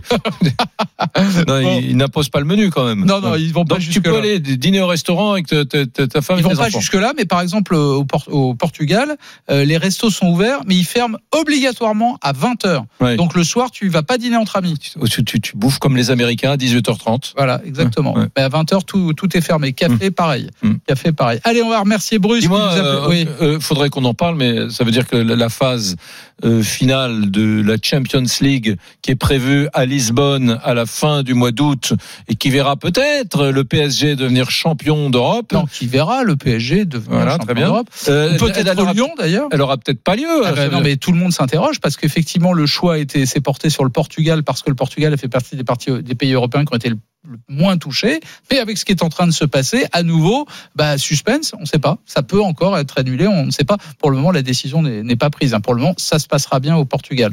On va remercier Bruce qui nous appelait d'Albi, Rémi qui nous appelait de, de Gironde. Pardon si je ne le fais pas avec la voix d'Éric Brunet, célèbre. Merci à Bruce, Ah bah. merci à Rémi de Allez. Gironde. Et vous, les amis, vous restez avec nous. Vous continuez à nous appeler au 3216 et Brunet Neumann. On revient dans une poignée de secondes sur RMC. RMC, Midi 14h. Brunet Neumann. RMC, midi 14h. Brunet Neumann. Éric Brunet. Laurent Neumann. 600 000 Allemands reconfinés. Eh oui, eh oui, eh oui, parce que effectivement, cluster, le R0, le fameux taux de contamination, de, de contagiosité repart à la hausse. Le protocole sanitaire renforcé au Portugal et en Espagne. Tiens, euh, Anthony, qui nous aide à préparer cette émission, tous les jours me disait tout à l'heure dans l'oreille, Mmh. 600 000 Allemands reconfinés. C'est comme si demain matin, tiens, on décidait de confiner toute la ville de Lyon. T'imagines Ouais. Lyon Lyon, c'est énorme. Bah, imagine demain matin, on dit ah bah attendez, on est un peu embêtés les amis parce qu'on a déconfiné un peu vite et là il faut reconfiner urgemment toute la ville de Lyon. Mais- T'imagines la tête des Lyonnais Sérieusement? J'entends, mais c'est préventif et c'est intelligent que les Allemands aient fait ça. Mais encore une fois, je te le redis, on a des données statistiques tous les jours. Pour l'instant, la maladie n'a jamais cessé de décroître en France. Le jour où trois jours de suite, on verra le seuil d'hospitalisation augmenter, on pourra dire tiens, on va euh, prendre des prie- mesures. Je prie Pour l'instant, pourquoi tu veux culpabiliser les gens et leur foutre la trouille en France? Ça va pas trop trop mal par rapport au Covid 19. Si, c'est pareil, tu sais, c'est comme hier. On enregistre l'émission et puis le jour où le gouvernement va annoncer qu'on reconfine telle ou telle zone, telle ou telle région, je repasserai en guise de son Non. tout ce que tu as dit Non, aujourd'hui. tu ne le repasseras pas parce que je te dis simplement que ça Ah, si, peut si, arriver, mais que pour l'instant ça n'arrive pas. Donc encore une fois, on va pas préventivement se foutre à la cave en espérant que ça n'arrive pas. Non, Ah, pour l'instant on vit. Très on bien, vit. Voilà. très bien. Il y a un juge de paix. C'est Mhm. toutes celles et tous ceux qui nous écoutent. On va aller voir Lisa Marie. Il faut que tu nous dises d'abord comment on vote et peut-être une première tendance, hein, Lisa. Bien sûr, alors vous votez pour le moment et vous êtes plutôt de l'avis de Laurent. Ah. à 65%. Donc Et vous toc, que les et Français toc. On seront insouciants, mais je voudrais vous lire un message de Romégé sur Facebook qui lui est d'accord avec vous deux. Et il dit Bien sûr qu'il ne faut pas nous culpabiliser de ressortir, de vouloir faire la fête après ce confinement, mais néanmoins, nous devons prendre plus de précautions et ne pas oublier que ce sont les plus fragiles qui paieront notre insouciance, donc de la vigilance, nous dit Romégé sur Mhm. Facebook. Bah oui, toi, Bon. le grand hypochondriaque, ça, tu devrais comprendre quand Je suis même. hypochondriaque. Mais ça ne sert à rien de culpabiliser les gens. Pour l'instant, ça va bien. Vivons, euh, faisons vivre cette économie qui a été euh, littéralement gelée euh, pendant des mois. Et puis il sera temps de reconfiner. Non, Ah oui, c'est pas. raison. Mais non, mais si, si on si on respecte les gestes barrières dans l'entreprise, Ah, je te rappelle si. que c'est moi qui viens le matin avec un masque sur le nez, vrai, Laurent. Bon, vrai, voilà, vrai. Très Allez, bien. Allez, voir. t'as envie d'aller dans le Calvados, toi? Eh ben, on y va. Ben À voilà. quand, à quand? Est-ce qu'il y a Richard qui nous attend? Salut Richard. Salut Richard. Salut Eric, salut Laurent. Vous Bonjour. Oui, Ouais, très on bien. On est bien. Il y a un million de personnes qui t'entendent aussi, mon cher euh, Richard. Alors, euh, d'abord, je voulais vous dire quelque chose. À chaque fois que je vous entends, je suis, euh, je suis mort de rire avec vous. Ah, bien, ah, mince. Ça, c'est la première chose. Ouais, Alors, la deuxième chose. Moi, je vais être franc avec vous. ouais. La première chose, un, le coronavirus, tous les jours on en entend parler, j'en ai ma dose, j'en suis saoulé, j'en ai marre. Ça, Hmm. c'est la première chose. La deuxième chose, j'ai 55 ans. Moi, en plein hiver, quand il fait moins 10, moins 15, je suis en t-shirt. D'accord Là, cette année, j'ai rien changé à mes habitudes, j'ai toujours été en t-shirt. J'ai travaillé pendant le confinement, la, la période où ça a été le plus dur, Ouais. mais jamais rien arrivé. Tu fais quoi dans Moi, la vie, Richard? Tu fais quoi, Richard? Ben, je suis euh, routier. Ah, Ok, d'accord. Et moi, le- les gestes barrières, ça me saoule. Moi, je je j'ai rien fait. Je me suis pas protégé, j'ai pas mis de, de masque, j'ai pas mis de gants, je mets pas de, gel, de gel. Il m'est rien arrivé. Hmm. Maintenant, il faut repartir. Il faut arrêter de faire peur aux Français. Il faut y aller. Il faut, faut repartir. Faut- Il y a, il y, a, il y a un pays à remonter. Et c'est pas en parlant toujours de confinement, de risque de confinement, que ça va arranger les choses. Richard, Moi, Richard, Richard. Richard, Richard, Richard, je t'interromps une seconde, c'est Laurent. Hmm. Pardon. Oui, non. Pardon. Ah, attention, Monsieur Parfait va te répondre. Il va te dire juste. que- il va te dire que c'est pas bien de ne pas avoir respecté les gestes barrières. Et je suis un peu obligé d'être d'accord avec Monsieur Parfait là-dessus. Richard, Richard, tu viens de dire, je ne me suis pas protégé, il ne m'est rien arrivé. Mais quand on se protège, d'abord, on protège les autres. Donc, je comprends que toi, tu dises, moi, il m'est rien arrivé. Mais si ça se trouve, tu as peut-être été un porteur de la maladie asymptomatique, tu as peut-être transmis la maladie à d'autres gens. Et comme tu es un type bien, je suis sûr que si tu découvrais que tu as transmis la, maladie à d'autres gens, eh ben, ça te ferait peut-être réfléchir autrement. Quand on met un masque, quand on ne prend pas dans les bras les gens qu'on aime, c'est pas parce que euh, on veut se protéger soi-même, c'est pour protéger les autres. Il vit peut-être tout Laurent, seul. Laurent. Laurent, Laurent. J'ai un enfant, ça fait six mois que je l'ai pas vu. Hmm. D'accord? À cause de cette histoire-là. La, la maman ne voulait pas que je le prenne euh, les rares, les rares euh, moments où je pouvais. D'accord Bon, Ouais. c'est un quoi Je l'ai accepté. J'ai pu quand même dialoguer avec lui par téléphone. Bon, c'est pas toujours le, le pied, mais enfin bon, moi, j'ai quand même pu garder Euh, le contact avec, Attends, avec attends, attends, mon Richard, Richard, la- Richard. La, la ligne est pourrie. Là. La ligne est pourrie. Richard, euh, conducteur routier euh, à Caen, on, on l'entend très très mal. Euh, parce on- que j'aurais bien aimé aller au bout. Mais non, mais on va le dommage. rappeler. On va le rappeler. On va le rappeler. Allez, tu vas aller en Mayenne. Tiens, elle te manque la Mayenne, Ouais. verdoyante. Alors, je connais une très jolie ville dans Mayenne qui s'appelle Louvernay. Tu connais Louvernay euh, c'est parce que tu viens de voir que Frédéric nous appelle de Louvernay en Mayenne. Salut Frédéric. Salut à vous les gars. Ah, mais, oui, mais je, peux faire, je, peux, je peux faire mieux que toi, Eric. Écoute, vous êtes en direct avec Eric et Laurent, les stars qui de la radio. Attention, ça va saigner. c'est- C'est là, bon, c'est- Barry White. Là, Ah ouais, c'est. Barry White. Toi, je te, fais, je te fais un petit virement de 20 euros qui arrive tout de suite depuis le compte de Laurent Neumann. toi, toi, c'est un peu le Barry White du pauvre. hein. Frédéric, c'est autre chose. Bon, dis-moi, sérieusement, Covid-19, euh, Alors, 600 je sais 000 pas Allemands reconfinés. Je sais, je, je sais pas ce qui t'arrive, Eric, mais pour une fois, je suis d'accord avec Laurent. Aïe. Je pense être atteint du Covid-19. Je pense être malade. Je sais pas ce qui m'arrive. Bon, C'est pas possible. Il faut pas s'inquiéter pour un deuxième confinement. Ça sera pas possible qu'il y ait un deuxième confinement. Simplement, il y a le deuxième confinement qui peut y avoir, c'est-à-dire qu'il n'y aura plus les loisirs. Mais au niveau de l'activité professionnelle, maintenant, on a les masques, on a le gel, on a tout ce qui va bien. On pourra toujours aller bosser. On ne sera pas confiné comme on a pu euh, l'être déjà. Ça sera Après- comme ça sera comme en Allemagne là avec les boîtes de nuit fermées. Si il y a de nouvelles mesures, effectivement, boîtes de nuit, restaurants, tout ça Non, mais il a raison, Frédéric. hein. Ouais. En Allemagne, en Allemagne, euh, les gens continuent à bosser, les commerces sont ouverts, mais qu'est-ce qu'on a fermé? Tous les loisirs. Il a raison. Tous les les loisirs. les Ouais, va- les musées, laisser- les piscines. Les loisirs et Ah oui? Bon, bah, tant pis encore euh, pour les discothèques. euh, bon, en même temps, euh, c'est tout. Hein, c'est la priorité à la santé et à l'économie avant euh, le plaisir. Euh, après, euh, après, c'est c'est de la, de la responsabilité euh, personnelle. Je vois là, on- on- quand j'ai vu ce qui s'est passé à Paris pour la fête de la musique. euh, on va pas revenir là-dessus, mais c'est complètement inconscient. Je veux dire, on n'a pas besoin des politiques pour nous dire attention, euh, mettez vos masques, attention, faites ci, faites ça. On est quand même euh, une population assez intelligente, enfin j'espère. Et moi, quand je sors, euh, que je vois qu'il y a du monde, j'ai mon masque sur moi, tac, je le mets.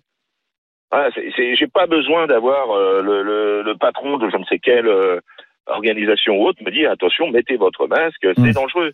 Oui. Je reviens sur ce que tu disais sur les limitations de vitesse. À 130, ok, t'as ton masque, tout va bien, tu risques rien. Si tu vas à 180, donc moi j'imagine que t'as plus ton masque, Mm. ben là tu risques de t'en prendre une. Mm. Voilà, donc à 180, ben t'as plus de masque, ben là tu te risques de te choper le Covid. Et puis je vais te dire, quand tu as une voix comme Frédéric, tu, Mm. tu l'écoutes attentivement, Frédéric, tu vois, t'oses pas lui couper. T'as envie d'être copain avec lui, t'as pas envie de t'en faire un ennemi, t'as vu? Qu'est- Qu'est-ce que tu fais dans la vie exactement, Frédéric? Oh, J'essaye d'être commercial. C'est ça, sur métier maintenant. Ah ouais.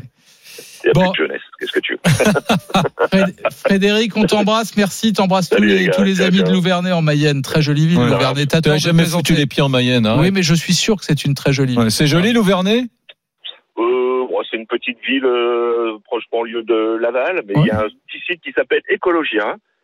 Ouais. Euh, Je vais leur faire un petit peu de pub. Donc, c'est un site qui est basé uniquement sur l'écologie, avec euh, toilettes sèches, des piscines, euh, je sais plus comment on appelle tout ça, mais c'est super sympa. Et très belle boulangerie. Des piscines bio ouais, et très belle boulangerie juste derrière Mais que l'église. tu es, mais franchement. Juste derrière Ah, l'église. Arrête. facile, Laurent, ouais, Laurent. Et je te jure qu'il y a même un bistrot aussi. Ouais. Bon, allez, à- à- salut Frédéric, je suis désolé pour Laurent Neumann. Est... Bon, attends, attends, on a une bonne nouvelle. On a retrouvé Richard qui nous appelait de Caen. Richard, tu es là Hum. Oui, tu m'entends, Laurent? Ah Oh, bah, bah, c'est- ouais, bah, c'est pas C'est terriblement pas vieux, hein T'es là, Richard? Oh, bah, je suis dans ma cabine, j'ai fermé la fenêtre, j'ai rouvert la fenêtre pourtant. hein. ah, bah alors si alors bon alors là si t'as ouvert la fenêtre et refermé la fenêtre alors euh, Tout change. ça- tout change c'est plus du tout la même donne bon qu'est-ce qu'on disait avec Richard à l'instant euh, Oui, donc, ah oui. oui, donc très vite, très vite, euh, Eric, par rapport à ce que tu disais tout à l'heure, n'oublie pas qu'il y a le ministère, il y a le ministre de l'économie tout, euh, qui, a, euh, qui a pas si longtemps Hum. dit qu'il fallait reprendre. Donc Oui. euh, là, il faut que la vie reprenne normalement. Et deuxièmement, pour le confinement, moi je pars du principe que la situation, elle a été mal gérée dès le départ. Il fallait simplement confiner que les régions où il y avait ce fameux virus. Mais Hum. c'était pas la peine de confiner tout un pays pour rien du tout. Mais Attends, attends, attends, attends, attends, attends, Quand je Richard. vois, non, non, raison. non, non, je vois les chiffres du grand de la Bretagne hein, si euh, c'est pour dire la même chose que Richard, moi je suis pas d'accord. bon, Je suis pas d'accord. C'est peut-être justement parce qu'on a confiné partout que le virus, là où il était très virulent euh, en Île-de-France, dans le Grand Est ou dans le Nord, c'est peut-être pour cette raison-là qu'il n'est pas allé dans les autres régions. On a peut-être justement proposé, pro- protégé les autres régions en confinant tout Mmh. le territoire. Voilà. Non, non, je suis pas d'accord avec Richard, moi. bien Et, et Laurent, t'as vu, t'as vu où ça nous amène, où ça nous amène maintenant? Bah, oui Ouais, ça nous a amené où? Bah, ça nous a amené que maintenant il y a toute une économie et tout un pays à remonter. Bah ouais, mais on a peut-être sauvé des centaines de milliers de. Des- des- des- tout à fait. Voilà. Non, non, mais moi je suis pas d'accord avec toi, Richard, sur la question du du confinement. Pour moi, il était nécessaire, mais je suis je suis d'accord quand tu quand tu dis que ça a coûté. C'est des c'est des centaines de milliards d'euros à la charge du contribuable. On sait pas trop d'ailleurs comment ils vont être payés, remboursés. Mais bon, euh, on a économisé des vies. Certains disent que grâce au confinement, euh, s'il n'y avait pas eu le confinement, il y aurait eu entre 500 et 600 000 Français morts. C'est quand même beaucoup. C'est la taille d'une d'une grande capitale régionale majeure euh, euh, parmi les dix plus grandes villes de France. Donc c'est moi je, je je suis pas contre le confinement. Je dis simplement qu'aujourd'hui, faut pas culpabiliser les Français parce que les chiffres sont bons tous les jours, jour après jour. Voilà. Oh, que je vais me faire un plaisir de- d'enregistrer tout ça et de te repasser Ouais, toutes ouais, ces phrases. Richard, on t'embrasse, plein de bonnes choses. Fais attention à toi sur la route, hein, dans ta cabine de, de, de, de, de ton camion. Et puis vous les Bah non, mais tout va bien pour lui. Il a baissé la vitre, il a remonté. Alors, euh, tout va bien. hein.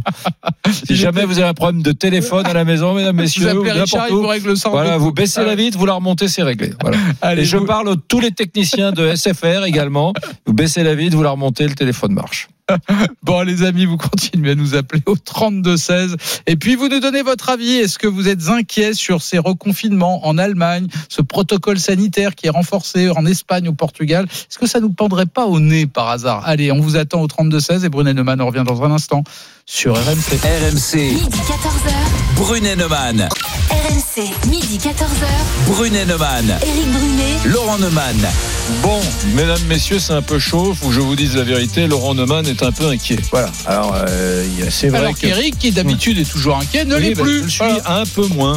600 000 Allemands ont été reconfinés. Enfin, Oh, c'est des- loin, c'est en Non, Allemagne, c'est pas chez nous, ça n'a aucune Ils importance. sont pas confinés véritablement, mais tout ce qui re- relève du loisir est, est fermé euh, et ils peuvent aller travailler. Mais voilà, il y a une reprise dans une euh, région allemande. Ouais, il y, a- y eu, y a eu sur 6700 salariés de, de cet abattoir, Ouais. 1500 cas positifs, 21 personnes hospitalisées, Ouais. 600 réa. Boum T'as raison. Mais c'est pas grave, six en Allemagne. Non, mais tu as raison, c'est ce que je veux dire, mais Mm. très particulier l'ambiance, euh, encore une fois, des abattoirs avec Ouais. des petites projections d'humidité permanente, des gouttelettes partout, etc. C'est pas tout à fait là. Mais bon, Laurent Neumann, je vous le dis, parce que je suis honnête avec vous, est très, très inquiet. Il redoute que des confinements ciblés euh, ne soient inévitables en J'ai pas France. envie qu'on se retape deux mois de confinement, moi, personnellement. Personne n'a envie. Pour moi, il faut arrêter de culpabiliser les gens, car pour l'instant, en France, mesdames, messieurs, la maladie décroît de façon inexorable, progressive depuis plus de huit semaines. Voilà, donc euh, soyons prudents, certes, mais euh, arrêtons de, de prodiguer des conseils du genre euh, Eric, allez, allez à la cave, vous vous isolez euh, pendant encore trois mois. Eric, sans Ouais. te bousculer, est-ce que tu accepterais qu'on aille faire un petit tour du côté de Lisa Marie pour Ouais. qu'elle nous dise déjà comment ça vote? J'aimerais bien savoir qui a raison de Mais toi ou de moi. Parle-moi comme un garçon normal. Non, hein. non, mais je- va voir Lisa Marie. Je- ça ça t'embête pas? Non, pas du tout. Lisa, on t'écoute. Bonjour Lisa. Eh bien, bonjour, re-bonjour Eric. Eh bien, pour le moment, Laurent, tu es toujours en tête avec Oh. 70% des voix. Sans blague. Donc, tu vois, tu, tu, tu avances, tu avances et tu creuses ton écart. Mais je voudrais lire un message à Eric. Tu flattes, message- Laurent, tu flattes ce qu'il y a de pire chez les gens. Oh Tu les, tu, tu les conduis à être peureux, trouillards. non. Tu les pousses dans leur retranchement, dans leur tu sais comment ça s'appelle, Eric? Ça s'appelle la force de conviction. Justement, puisque tu dis ça, j'ai un message de Eric pour Eric. Il te dit il ne faut pas confondre culpabiliser et responsabiliser les Hmm. Français. Mon Oh. cher Eric Bruno. Ouais, Eric, tu comprends N'hésite cette pas à lire nuance? des, des tu- messages favorables à Laurent Neumann, Elisa Marie. Vas-y. Tu comprends cette nuance? Ouais, allez, c'est bon. Culpabiliser, On va au 32-16. responsabiliser. Allez. On va au 32-16. Voilà, c'est parti. Eh ben, eh ben, on va aller voir Johan, par exemple. Johan, voilà. Ah ben, c'est Gironde encore. euh, beaucoup d'appels de la Gironde. Salut, mon cher Johan. Johan, bonjour. bonjour. Bon, Oui, alors, bonjour, mon cher Johan. Est-ce que tu es plutôt Neumann ou plutôt Brunet? Est-ce que tu as peur de la reprise de la maladie en France euh, ou tu penses qu'au contraire, il faut euh, vivre et se satisfaire de ces chiffres qui sont plutôt positifs pour la France? Eh ben, moi, je suis plutôt Brunet. Hmm. Euh, tout simplement parce que je trouve que le, enfin, je trouve même c'est pour moi le, et pour en avoir discuté avec de la famille qui est médecin, euh, notre, pour moi, notre salut, c'est euh, l'immunité collective. Mhm. Euh, donc, et je trouve que justement la gestion de cette crise par l'État, euh, moi, je la trouve plutôt bonne, surtout quand on voit ce qui se passe ailleurs. Euh, moi, je trouve qu'elle est même très bonne. Même la gestion des masques qui a fait polémique. Moi, quand je vois un peu la, la bêtise des gens avec le papier toilette et les pâtes et tout ça, bah, je trouve que la gestion des masques, moi, même était excellente. Euh, donc euh, non, moi, je suis plutôt laisser les gens comme c'est.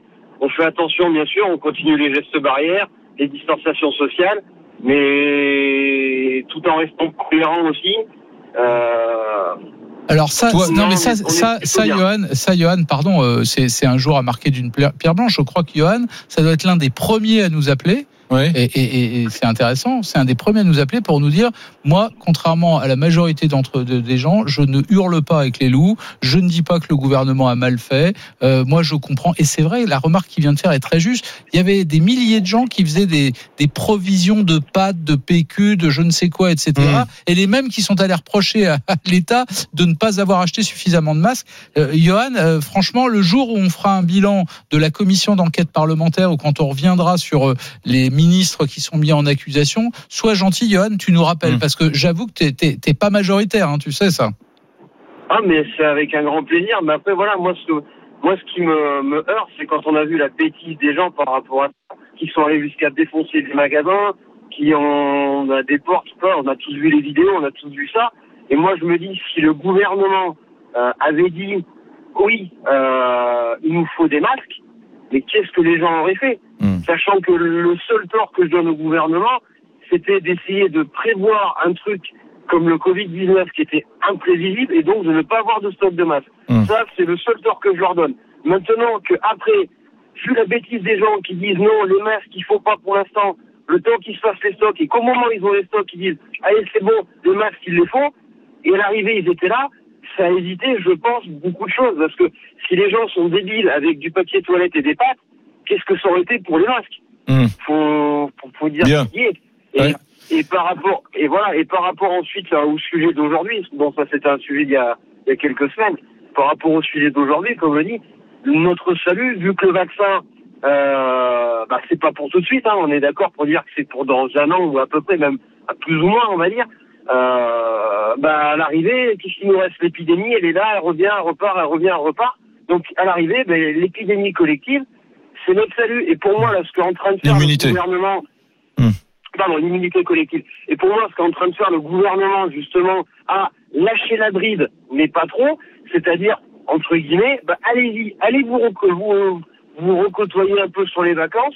Bah, malheureusement, il faut revenir par là. Bah, recontaminez-vous gentiment, quitte à repartir sur un mois de confinement derrière, mais on acquiert, entre guillemets, entre guillemets, maintenant qu'on a les stocks, maintenant qu'on est préparé, maintenant qu'on sait ce qu'on doit faire, maintenant qu'on a Ouais. plus d'éléments pour gérer ça, et à l'arrivée, si hein, on doit retourner sur Johan, une phase autant, autant- Je suis pas certain que ce soit la stratégie du gouvernement. Le- j'étais- d'accord avec toi au début, là, moins sur la fin, parce que ce que tu appelles la stratégie d'immunité collective, il faut savoir que selon l'Institut Pasteur, il y a à peine 5% des Français qui ont été en contact avec le Covid-19. Bien. Pour qu'il y ait immunité collective, il faudrait que 60% de la population ait été touchée. Donc on en est très, très, très loin. hein. Salut euh, Johan à Libourne en Gironde, on va euh, dans l'Isère. C'est Daniel qui nous appelle au 32-16 sur RMC Brunet-Neumann. Salut Ah bah, Voiron. Daniel. Tu connais Voiron? Bonjour. Euh, Voiron, pourquoi tu connais Il y a Voiron non? Voiron dans l'Isère, non?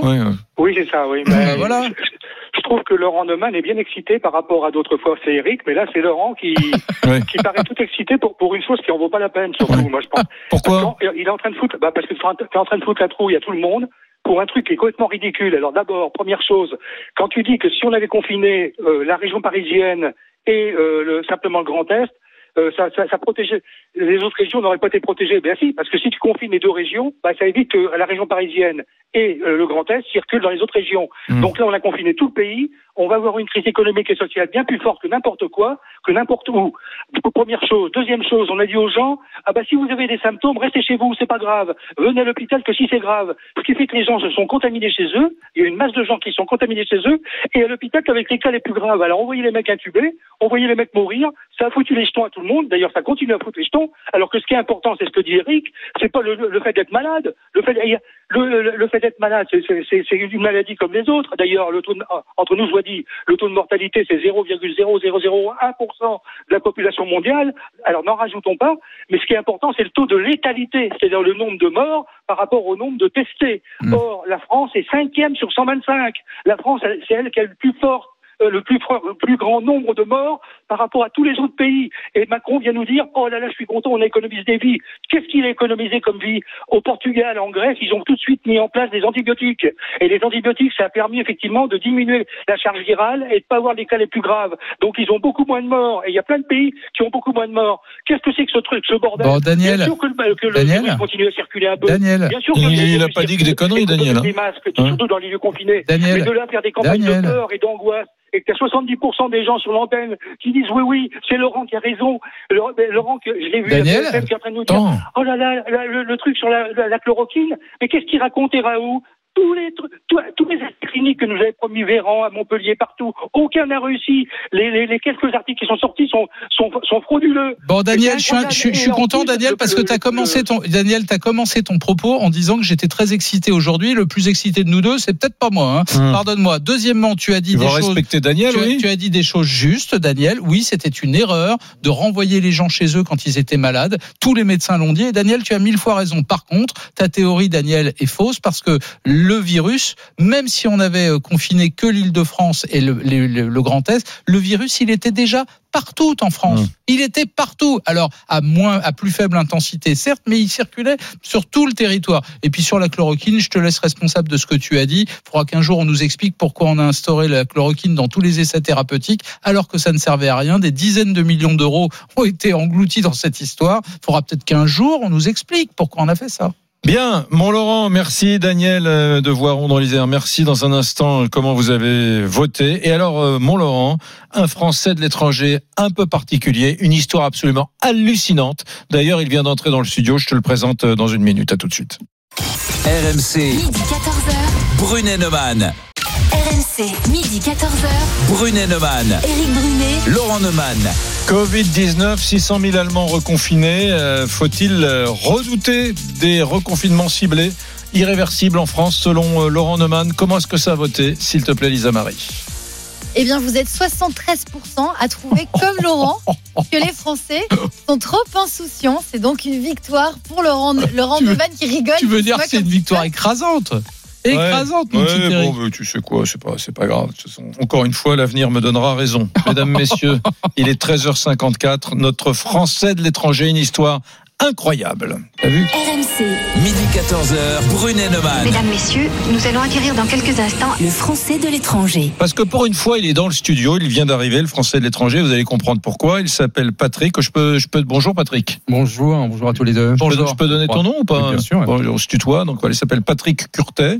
Je le connais de- depuis peu. On s'est rencontrés. Je lui ai proposé de venir ici et de te le présenter, Laurent, de vous le présenter. À l'histoire que tu m'as racontée, t'as lu Incroyable. Donc voilà quelqu'un qui, à l'âge de 53 ans, il y a 4 ans, hein, il avait 53 ans, a décidé de quitter la France en famille. Il habitait en région parisienne, à Gif-sur-Yvette, et il est photographe. Il fait des photos. Il avait quelques contrats aux États-Unis, et il s'est dit je vais m'installer aux États-Unis pour faire mon métier. Il est parti avec son épouse, ses enfants à Los Angeles et ça fait 4 ans qu'il vit à Los Angeles, qu'il paie ses impôts à Los Angeles, qu'il ses enfants sont scolarisés à Los Angeles. Sauf que épidémie de coronavirus. Eh ouais. Et là, Patrick Curtet, il faut que vous nous racontiez ce qui se passe pour vous depuis 4 mois. Au mois de mars, tu viens faire des photos pour le groupe Peugeot euh, en Europe hein, pour faire ton boulot. Donc tu quittes les États-Unis pour venir bosser ici.